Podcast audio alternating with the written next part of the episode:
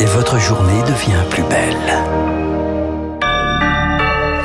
Voici le journal incontournable d'Augustin Lefebvre, euh, ce qu'il faut savoir.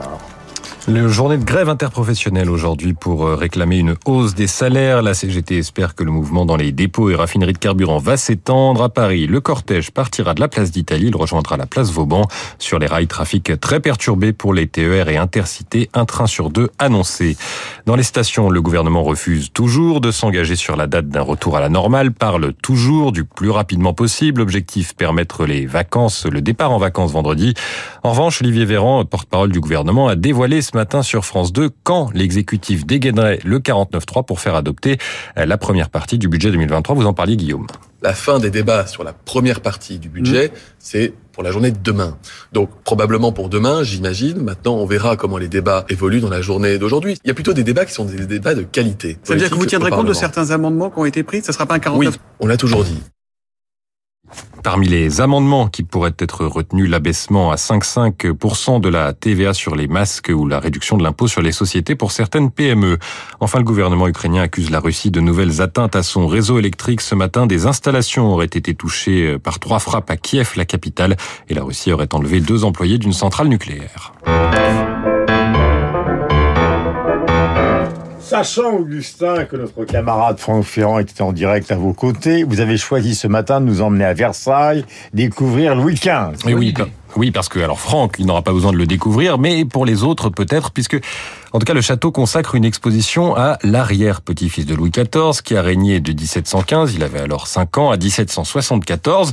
On y découvre l'homme derrière le roi, la tristesse des multiples deuils qu'il a connus, son entourage, amis et maîtresses, ses passions pour l'architecture ou la science.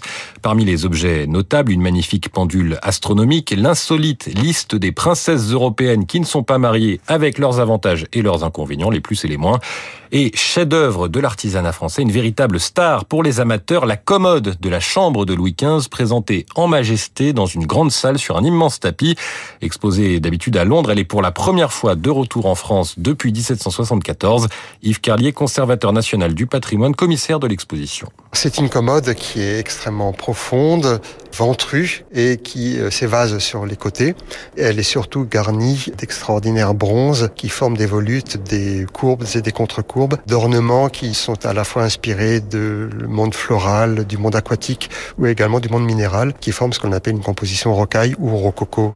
Elle a une opulence de bronze et une forme, une majesté absolument extraordinaire. L'exposition Louis XV à Versailles, c'est jusqu'au 23 février. C'est également aujourd'hui que rouvre l'appartement de Madame Dubarry après une rénovation d'ampleur. Versailles côté intime, la vie quotidienne à la cour, toujours en faste et en dorure.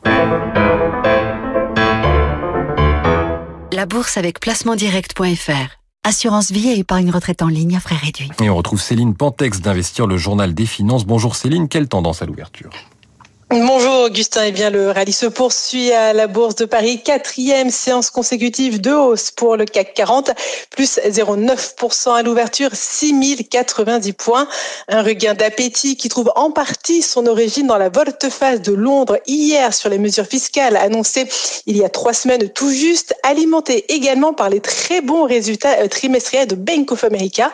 Ils ont dopé hier les indices américains, le S&P 500 qui sert de référence aux gérants a gagné 2,7%. Ce mardi encore, des publications de de résultats en France notamment. En grande forme, le champion de la publicité relève ses prévisions pour l'année, alors même que le publicitaire montre des signes de ralentissement et cela lui vaut de grimper en bourse. Publicis gagne 3,5%.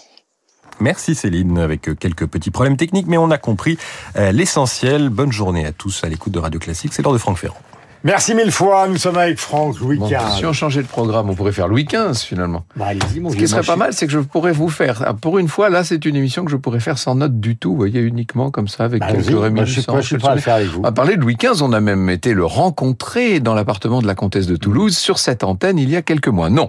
En vérité, je vous parle aujourd'hui d'une femme extraordinaire de la Seconde Guerre mondiale. Nous allons euh, aller du côté de Birakem à la rencontre d'une femme qui se trouve dans la Légion étrangère. Elle s'appelle Suzanne Travers. C'est un personnage